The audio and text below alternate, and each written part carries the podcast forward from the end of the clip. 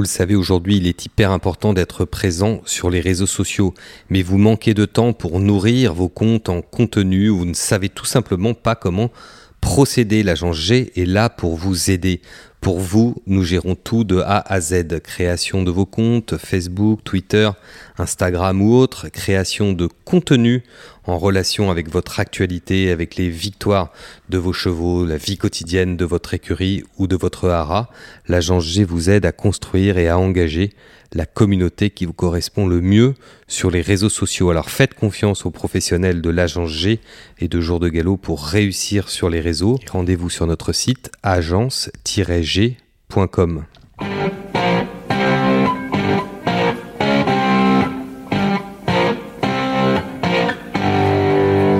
Bonjour à tous et bienvenue dans le talk de JDG Radio. Aujourd'hui, pour m'accompagner, Anne-Louise Échevin, Thomas Guillemin et un invité exceptionnel, Jean-Claude Rouget, en direct de Deauville. Pour commencer cette émission, nous allons bien sûr revenir sur le meeting de Deauville. Hier, dimanche, c'était le Grand Prix que vous avez remporté, euh, Jean-Claude Rouget. Alors un meeting euh, peut-être avec un peu moins de soleil que ces dernières années, mais les chevaux y ont gagné et, la piste aussi, hein, bien avantagée par euh, cette petite bruine qu'on a eue en permanence euh, autour de, la région normande, n'est-ce pas Jean-Claude Roger Toujours un bon terrain, de temps en temps un peu souple, mais pas plus. Et la piste a bien tenu euh, jusqu'à la fin du meeting, donc cette petite bruine un peu quotidienne d'une heure ou deux a fait que ça a fait un arrosage naturel et que la piste est restée bonne. On a rarement vu le dernier jour de Deauville avec une piste aussi bonne qu'hier. Oui, c'est vrai que c'était euh, les années précédentes, on s'en souvient, hein, c'était la fin du meeting était vraiment douloureuse pour la piste et par conséquent, euh, par conséquent pour les chevaux. Là, cette fois-ci, rien de tout cela. Alors, ce meeting, il a été bon pour vous aussi, euh, Jean-Claude. Vous êtes l'entraîneur français qui a remporté le, plus de courses de groupe. Est-ce que ça correspond à ce qui étaient vos attentes ou est-ce que vous avez été positivement surpris par, dans certains cas Les attentes, on en a toujours. Après, comme on dit, les essais, il faut les transformer. Euh, ça a été, euh, on va dire, euh, un peu mieux que prévu, parce qu'après, il faut avoir de la chance. On en perd, une courte tête près, on en gagne un nez près. Ça tient à rien. Ce qui est sûr, c'est que les chevaux, ils ont couru leur maximum, ils ont, bien performé tous. Il y a très peu de chevaux non placés, je crois qu'il y en a eu trois, trois ou quatre. Et ça, c'est incroyable. J'ai pas vu de quasiment mal courir. On a eu Théa qui a été décevante là, dans les marettes, mais qui, c'est les débutants qui comprennent rien. Elle va se rattraper. Et puis on a eu Samba qui a pas mal couru, mais un petit peu juste pour le Rothschild. Voilà, on n'a pas eu, on n'a pas eu beaucoup de, de contre-performances.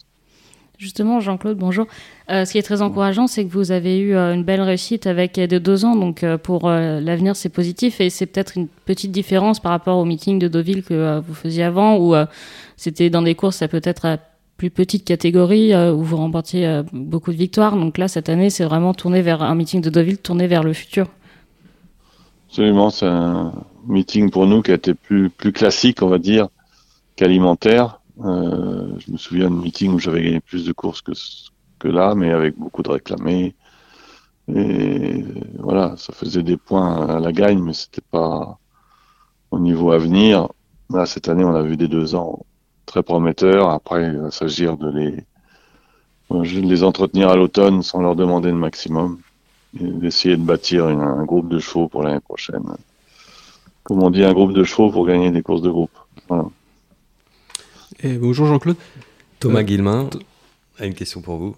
Bah, la belle surprise de, ce meeting aussi, c'est un, peu Glycon quand même. Parce il a gagné le, prix de Russe euh, super bien, et puis hier, euh, il a confirmé dans, le Grand Prix de Deauville, et d'ailleurs, il vous a offert votre premier Grand Prix de Deauville. Oui, c'est une. On était un peu perdu avec lui, on était dans le flou après ces deux performances moyennes du printemps. On a tenté ça parce qu'on n'avait pas grand-chose d'autre à se mettre sous la dent, comme on dit. Et puis ça a marché. Donc de temps en temps, faut faire des, faut faire des essais. C'est un petit peu ce qu'on a retrouvé avec ce casino quand il a attaqué les courses de stayer. Il n'était pas, il était, il était pas né pour être un stayer. Et le nôtre est pas né non plus pour être un stayer, mais il a l'air de très bien faire la distance. Puis il a, il a cette accélération des bons chevaux. Donc sur des chevaux qui n'ont qu'un train souvent dans, dans tenue, ça leur donne un, un gros avantage. Est-ce qu'on peut aller sur un corps un peu plus long avec lui? Je pense par exemple à une course euh, comme le Royal Oak. Est-ce que ça pourrait être une possibilité? Ou euh, il est 2500 mètres, il commence à être au max de sa distance? Sur la course d'hier, il n'est pas au max. Euh, après, c'est un autre sport, les 3100. Euh, côté de ça, le Royal Oak, il aura sûrement mieux son terrain. C'est un cheval vraiment de terrain souple. Hier, il, il gagne par sa qualité, mais le terrain était un poil juste pour lui. Donc il y a ça aussi, sinon il faut regarder sur euh, le circuit international, il y a une course au Canada qui est bien. Il y a le Grand Prix de Munich, mais qui ne doit pas avoir beaucoup d'allocations, j'ai pas trop regardé. Le Royal Oak, qui est une course très bien dotée, qui, a, qui peut être un peu creuse. Donc ça sera, je vais en discuter avec M. Pouch, on verra tout ça. Alors précisément, puisqu'on parle de programme, on a évoqué les, bons deux ans euh, à potentiel euh, groupe que vous avez sorti cet été. Vous aviez été assez critique sur la réorganisation du, programme des deux ans. Vous en êtes où dans votre euh, vision de, ce sujet? Bah, Pour les deux ans, euh, on est touché qu'à l'automne. On est touché qu'à l'automne, donc l'automne pour moi c'est deux mois, donc c'est pas très grave. Par contre, ce que je vois se profiler, c'est que pour les trois ans où on va assister cette année au premier automne où il n'y aura plus de classe 1. Et là, je suis inquiet. Je suis inquiet parce que là, là, on va avoir des courses aussi creuses, sinon pire qu'avant, parce qu'il y a des chevaux qui vont faire l'épouvantail. Le premier exemple va être euh, la test euh, ce week-end. Vous allez voir un cheval qui, un cheval qui est déclassé dans la course, qui est 45 de valeur, euh, qui va faire fuir tout le monde et on va se retrouver à 5 partants. Donc, c'est fait, cette compression de programme est faite pour élargir le nombre de partants par course il ne fait que le diminuer à chaque fois. Donc, c'est une mauvaise politique de la part de France Gallo et on a beau leur répéter, ils sont, voilà, c'est expérimental pour les trois ans. J'espère que ça va être un échec, malheureusement.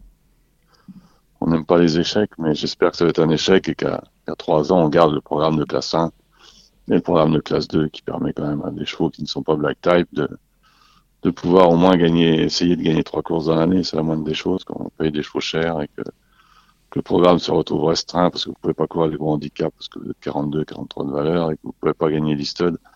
Il n'y a plus rien à faire, quoi. Donc, qu'est-ce qu'on fait?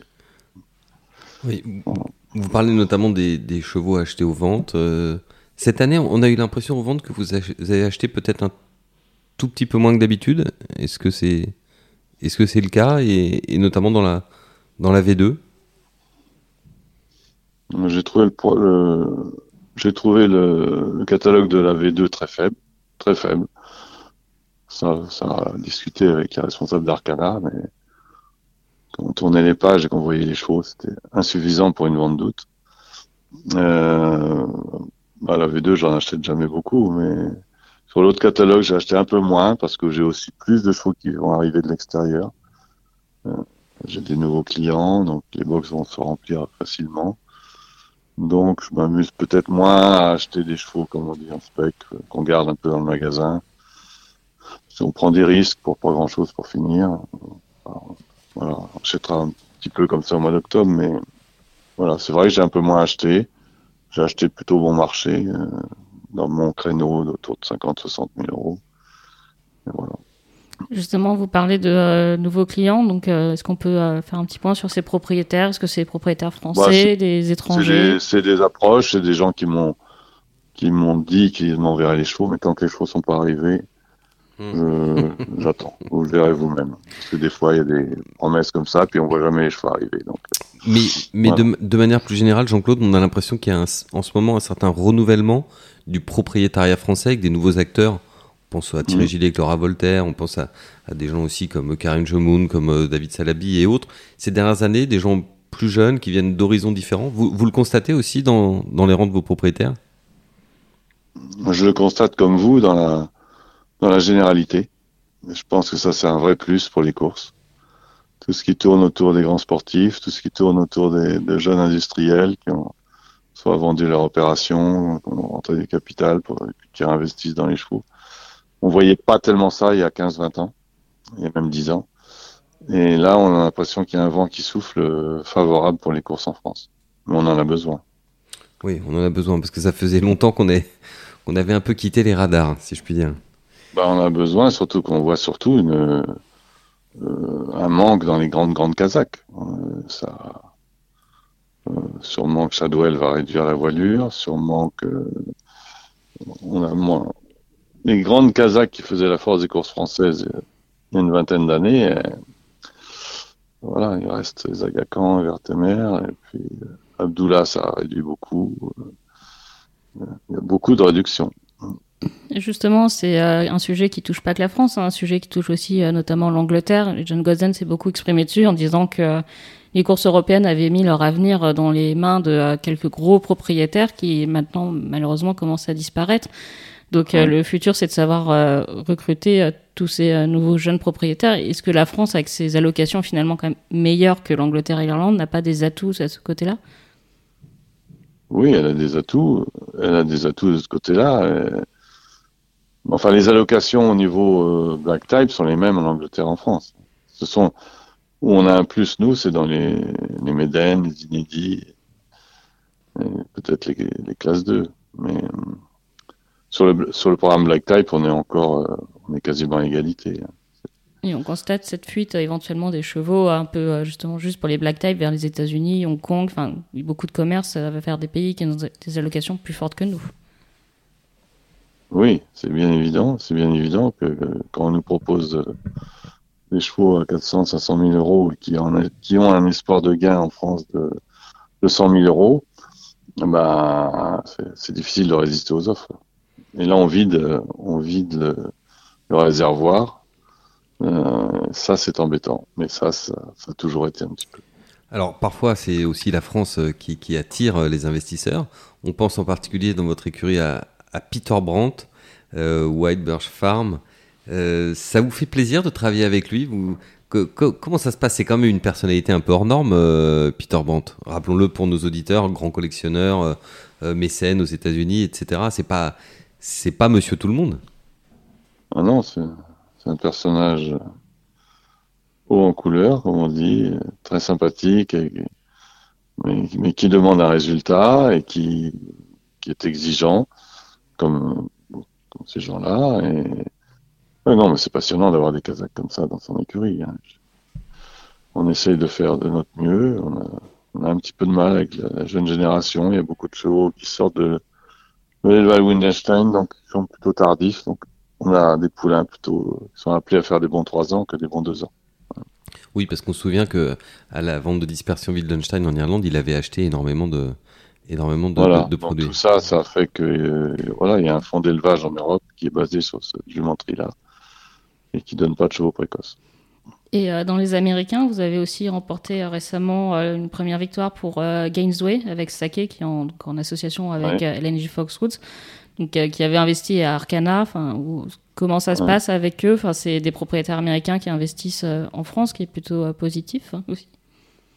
Oui, oui, bah oui. Il faut espérer que ça continue. Pour l'instant, on n'a pas, il n'y a pas eu de rachat à ma connaissance ce, mois d'août. Donc, est-ce qu'il va y avoir des chevaux qui vont arriver de là-bas Pour l'instant, j'ai pas de, j'ai pas trop de nouvelles là-dessus. Mais vous aviez connecté comment avec Gainsway C'est par l'intermédiaire d'un courtier ou c'est? Par des Monceaux c'est un, établissement prestigieux aux États-Unis, Gainsway. Hein, c'est pas... Ah oui. Et euh, en général, sur euh, votre beau meeting d'août, c'est vrai que vous êtes installé à Deauville en 2018, si je ne me trompe pas. Et euh, je suppose que quand on ouvre comme ça une nouvelle antenne, enfin, on s'installe sur un nouveau centre, il faut un certain temps d'adaptation. Donc, est-ce que vous diriez que là, vous commencez, vous avez vraiment trouvé votre bonne routine à Deauville et que ça vous a permis d'avoir tous ces bons résultats lors du meeting euh, et euh, enfin lors de la saison en général? Non, je pense pas du tout. Je peux d'abord parce qu'on avait sur les pistes de Deauville, on avait du recul. Ça faisait peut-être 30 ans qu'on faisait le meeting on avait appuyé sur ces dernières années avant l'installation, euh, on prolongeait le meeting jusqu'à l'arc. Donc on avait, on connaissait les pistes par cœur, on savait comment travailler ici. Non, non, c'est simplement que moi tout mon tout mon effort est plus dans le recrutement. Euh, euh, c'est en ce moment la période charnière. C'est là aujourd'hui, on prépare, on prépare 2023. Voilà.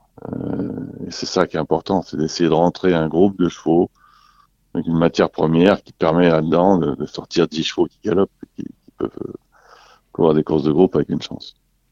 Donc c'est plus un problème de, recrutement qu'un problème d'adaptation. Le problème d'adaptation, on, le cernait euh, avant 2018, on le cernait déjà. Mais le problème de recrutement, euh, Jean-Claude, pour quelqu'un de, de, votre niveau qui avait été déjà tête de liste, qui peut-être le serait encore cette année, et si, si vous n'êtes pas tête de liste, vous êtes numéro 2 en France, vous, vous parlez d'un problème de recrutement pour pour vous-même, mais des, je suppose que votre, méthode et votre travail doivent être euh, un argument suffisant pour attirer à vous euh, quelques-uns des, meilleurs yearlings, non? Bah Justement, on rentre, rentre pas beaucoup de, top price, euh, d'abord parce qu'il y en a beaucoup qui partent à l'étranger. La plupart des autres vont beaucoup chez André Fabre. Moi, l'an dernier, en très gros prix, j'ai rentré qu'une pouliche qui s'appelle Pitch, justement pour les Américains. Et voilà, c'est tout. Hein. Je, je, reçois pas euh, euh, beaucoup de chevaux de grande valeur au départ. Hein. C'est un peu mieux qu'avant, mais c'est pas encore ça. Hein. Donc, euh, moi, faut que je travaille là-dessus. Euh, voilà. Mais bon, ça se fait un peu tout seul. Hein. C'est sûr que les résultats aident, mais bon, je suis je, suis interventionniste, mais sans, je vais pas pleurer les chevaux. Hein, parce que je sais pas, j'ai toujours remarqué que quand je pleurais un cheval, le cheval devenait mauvais. Donc, euh, oui. c'est pas, c'est pas une méthode. Non, mais on a un bon groupe euh, chez la GACAN qui, je trouve, qui s'améliore chaque année. On sort des deux ans. Avant, il n'y avait pas de deux ans dans l'écurie GACAN. Maintenant, il y en a. Voilà, le Chacam m'a envoyé beaucoup d'Irling l'année prochaine, l'année dernière. J'espère que ça devrait être pareil cette année. Euh, ça, c'est des solides appuis en dehors de mes achats, moi. Dans le passé, vous avez longtemps travaillé aussi avec Gérard Augustin Normand, pour qui vous avez commencé en, gagnant le prix de Jockey Club avec, euh, avec Le Havre, évidemment, et ensuite beaucoup de, classiques, d'avenir certain à la Cressonnière. Euh, est-ce, que, est-ce que son départ, justement, a été pour vous un, coup dur ou finalement les choses les choses se sont remises en place euh, différemment, euh, de manière euh, naturelle Un coup dur mentalement. non, je savais que les chevaux seraient remplacés très vite. Une année, j'avais eu la dispersion des Fares en 98, où il y avait 28 chevaux qui étaient partis d'un coup suite à la cessation d'activité. Donc, on, s'attend toujours à ça. Franchement, je m'y attendais pas avec Gérard Augustin Normand, avec qui j'ai toujours entretenu des, très bon rapport. Et voilà, il y a une mouche qui l'a piqué, qui lui a fait mal, et qui n'a pas fini de lui faire mal. Euh, donc c'est son choix. Moi, je respecte tous les choix. En plus, il, avait, il a investi dans mon établissement à Deauville, c'est vrai qu'il est propriétaire de la, en copropriété de la SCI avec mon assistant Jean-Bernard Roth. Oui. Il n'y a rien à cacher. Moi, j'ai 50% de, de l'immobilier d'écurie. Lui, il a 30%. Et, aujourd'hui, il cherche des box partout à Deauville, alors qu'il en a chez moi. C'est désolant, mais bon, c'est son choix. Euh, voilà. Pour moi, la page est tournée. Faut qu'il fasse son expérience. J'arrive pas, j'arrive pas à décortiquer cette affaire-là. Alors sur un sujet peut-être plus gai, euh, Thomas, voulez-vous parler de votre collaboration avec euh, Christiane Desmoureaux oui, c'est vrai, parce que vous formez quand même un, très beau tandem. Et, euh, comment euh, Parlez-nous un peu de, cette relation. Ben, cette relation, elle s'est faite euh, aussi par l'intermédiaire du, contrat avec Gérard Augustin Normand à l'époque. Et puis, ça m'allait très bien. Voilà, c'est un garçon très facile à travailler, toujours positif, qui monte très bien. Je pense que ça peut durer très longtemps. Il y a du matériel pour lui à l'écurie. on dirait que tout est facile. Il n'y a rien de compliqué. Il n'y a pas de discours, il n'y a pas de. On n'épilogue pas après les courses. Tout est fait dans la simplicité. Je pense qu'avec les chevaux, plus on simplifie les choses, mieux c'est. Un autre sujet d'avenir pour Anne-Louise? Alors, on va revenir sur les nouveaux propriétaires, notamment les sportifs. Donc, euh, pour Tony Parker, vous avez euh, Zelda, qui est une deux ans très prometteuse et qui est euh, une fille d'un étalon que vous connaissez bien, Zelzal, qui, euh, enfin, qui vraiment euh, fonctionne très bien que ses premiers deux ans, alors que lui, il avait, enfin, n'avait pas l'air d'être vraiment précoce. Peut-être qu'il a eu un petit contretemps qui l'a empêché de débuter plus tôt. Mais comment vous analysez justement le succès de, de cet étalon, donc qui est l'étalon de Boucto Je je suis pas surpris du tout. Je suis pas surpris du tout. En effet, Zelza a eu un problème, une petite fêlure sur un postérieur au, au printemps de son année de deux ans. Donc, hypothéqué son année de deux ans. Mais il a pu débuter qu'en mars, hein, trois ans à Deauville. Sinon, il avait les qualités pour ça? Mais on n'a jamais pu le tester. Oui. On n'a jamais pu le tester parce que son problème est arrivé en mars, je crois, euh, où on n'a pas encore commencé à tester les deux ans. On commence plutôt en avril. Et donc, euh, le temps qu'il a fait au moins deux mois de boxe, il a fait temps de le reprendre, ça fait quatre mois. Donc, on l'a testé un petit peu en fin d'année. Et puis voilà, mais c'est un cheval qui avait un pouvoir d'accélération formidable. J'ai regretté de ne pas l'avoir euh, à entraîner une année de plus. Il a fait une très bonne course la Breeders' Cup. Il a fait une course formidable dans le SS Extex sur un terrain qu'il détestait. C'est un cheval de bon terrain, c'est un cheval qui, qui, changeait de vitesse euh, remarquablement. Donc sa réussite au Haran vous, vous étonne pas? Non, pas, ça m'étonne pas du tout. Il est bien né, Six Stars, Amerking beau il fait des chevaux qui ont plus de modèles que lui. Lui était vraiment un petit cheval. Il fait des chevaux avec du modèle, il fait des chevaux qui, comme lui, ont l'air d'avoir le changement de vitesse et c'est tout ce qu'on recherche. Ça, c'est les Ciso Stars, on a tendance à dire que c'est vraiment des chevaux euh, qui vont performer sur 2000-2400 mètres. Et on voit qu'ils sont capables de, que les talons capables de donner des bons 1600 mètres. Donc il y, avait Zalzal, on voit Baïd qui va courir le moulin de Longchamp euh, dimanche. C'est leur force à, tous les deux, a priori, c'était justement cette capacité de passer euh, la vitesse supérieure, un peu comme leur père, et euh, sur une distance courte. Ce qui a un peu surpris certains observateurs. Donc vous, ça vous surprend pas tant que ça? Moi non, moi non, parce que j'ai l'image de ce cheval comme cheval de course qui, qui n'était pas comme beaucoup de Six Stars, des chevaux grands, un peu, longs. Lui, c'était un petit cheval compact. Il attirait plus sur King Mambo, à mon avis, que, sur euh, Six Stars, mais voilà, le résultat, c'est que c'est cette accélération qu'il avait euh, qui était formidable.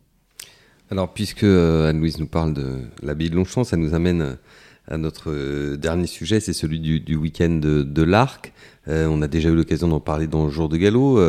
les chevaux français vont être peu représentés, a priori, et chez les bookmakers, la meilleure chance française sur le papier serait Rabia pour l'arc. Alors vous en êtes où avec Rabia dans vos réflexions?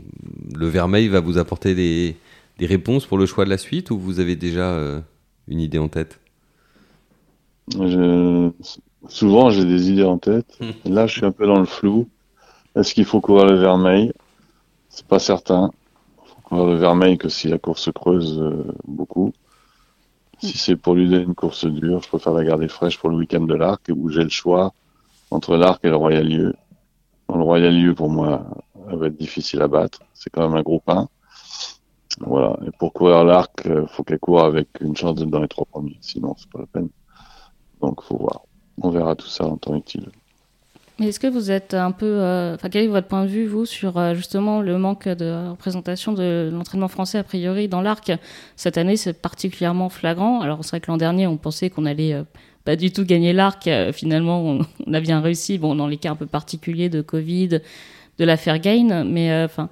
quel est votre point de vue, vous, sur le manque justement de, chevaux pour cette course-là, la, la, plus grande course française pour la centième édition? Ouais, mais c'est je voudrais pas être pessimiste pour l'avenir, mais je trouve que pour l'instant, on n'est pratiquement que, deux entraîneurs à, tenir un niveau international, si on veut. Il faudrait qu'on soit une petite dizaine. Et malheureusement, nos, collègues n'ont pas une matière première au départ suffisante pour espérer euh, avoir des chevaux pour courir ce, genre de course.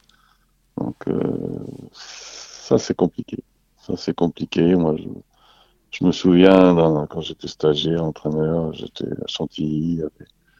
Il y, avait, une trentaine d'entraîneurs qui pouvaient espérer courir des groupes 1 et avec des bonnes chances de les remporter. Aujourd'hui, vous regardez Chantilly, euh, il y a 4-5 entraîneurs qui peuvent, qui peuvent espérer ça. Et ça, c'est, c'est un mal profond et c'est un mal profond pour le galop français. C'est pour ça qu'il y a une poussée de la province. On a vu cette année les chevaux de M. Ferroul avec Jérôme Régnier, on a vu, on a vu Résine, on a vu d'autres chevaux. Et, voilà, donc les Chantilly est en perte de vitesse et ça c'est inquiétant. Et qu'est-ce qui s'est passé selon vous pour que justement Chantilly soit en telle perte de vitesse? Euh, C'est parce qu'il y a une génération, déjà on a une génération, on a une génération d'entraîneurs qui vieillit, hein. j'en fais partie. Hein. Euh, aujourd'hui, les, têtes de pont qui étaient Fred qui était Alain Droyer Dupré qui va arrêter cette année, André qui est plus très jeune. Tout ça, ça fait qu'on manque de jeunes, euh, de jeunes supports dans, la jeune génération. On en manque, on en manque. Parce que ceux qui auraient pu s'installer à Chantilly ont peut-être fait d'autres choix aussi Pas tous, pas tous. Il y en a peut-être un ou deux, oui. Mais non, c'est un problème. Euh, c'est un problème inquiétant d'un côté. Après, si la, France, dans sa totalité, arrive à, se munir de chevaux de, grande classe, comme on a cette année à Marseille, de très bons chevaux, quelques-uns dans le sud-ouest, mais non, c'est dur, c'est dur. C'est dur par rapport au stock qu'ont nos confrères anglais et irlandais. On n'est pas du tout à armes égales. Hein. Oui, effectivement. Pour terminer euh, l'émission, Jean-Claude Thomas préparer euh, quelques-uns de ces coups de cœur euh, qui sont dans, vos box et il voulait justement vous interroger à ce sujet. Thomas Je vais commencer avec les poulains de l'écurie Agacan. Liane a très bien gagné et Vadeni également. Et Vadeni, je m'en souviens qu'après sa, sa, victoire, vous m'avez dit que vous allez chercher une course très facile pour lui. Est-ce que justement vous avez une idée de, cette course à présent? Je pense qu'il va courir le prix de Condé, parce que c'est un cheval qui est par Monsoon, c'est un cheval qui ne va pas être gêné par les 1800 mètres même s'il gagne le peu de Condé, il ne courra pas le KTM de Saint-Cloud, une course euh, trop difficile en fin d'année sur la distance et souvent les terrains lourds. C'est un cheval qui va sûrement recourir qu'une fois. Qu'une fois pour le préserver pour trois ans, parce que c'est un cheval qui pourrait être un cheval de jockey club, par exemple? Oui, je pense. Hmm. On a également Lifetime qui a, débuté en étant troisième du Tankerville. Et la ligne de Tankerville a pris du reflet après les euh, Top Gear et Rebel Pass qui ont répété. Et vous, vous l'aimez beaucoup, Lifetime? Lifetime, je l'aime beaucoup. C'est un cheval de vitesse, mais c'est un cheval qui a des petites fragilités dans les genoux. On était obligé de lui faire un peu de arthroscopie, là. Donc, il ne recourra pas cette année. Et on essaiera de, si tout ça, ça rentre bien en place, d'en faire un 3 ans sur les courses de vitesse, qui devrait être bon. Il y a une autre pouliche de vitesse qui a, très bien débuté dans, le prix de la potinière, c'est Osmose. J'ai l'impression que ça peut vraiment être une très bonne sprinteuse, elle. Oui, il semblerait. Il semblerait. Donc là, je vais quand même la courir à 1400 mètres. Je vais courir une classe 2, 1400 mètres pour voir comment. Là, on était sur 13. Alors, 13, euh, c'est bâtard. Voilà. C'est soit 12, soit 14, mais. Je vais la courir à 1400 mètres, puis après, on, verra si, si, elle gagne bien, elle peut courir le premier, ce que une course qui est intéressante. Et puis après, préparer, voir à deux ans, à trois ans, si on remet sur les, plutôt sur les 1200 mètres ou si on peut l'emmener sur 14-16. On verra tout ça. Mais ça a l'air sérieux. Et pour finir, euh, je vais euh, parler des deux poulains de Alchaka Racing, Wellwell et, et Goutou? Euh, est-ce que vous avez une préférence entre les deux? Parce que vous avez dit que les deux auraient pu débuter dans, le crève-cœur. Oui. J'aime bien les deux. Il faut espérer que Goutou. Euh, bah, Goutou, j'ai pas trop de, soucis avec. C'est un choix qui va sûrement recourir qu'une fois. Euh, devrait faire un très bon 3 ans. Il a un profil aussi d'un choix classique. Well Wall, euh, il y aura toujours l'interrogation de, de Chala. Chala courent bien souvent. Début de leur carrière, ils ont du mal après à, continuer. C'est un choix qu'on n'a pas beaucoup travaillé. On va essayer de, lui faire faire une carrière complète. Donc déjà, on va le voir dans sa deuxième course, une classe 2, 17 septembre. Et puis on verra après s'il peut courir euh, une bonne course à la fin de l'année, un KTM international ou quelque chose comme ça. Il a sûrement beaucoup de classe et après, il faut qu'il ait de la consistance. Voilà.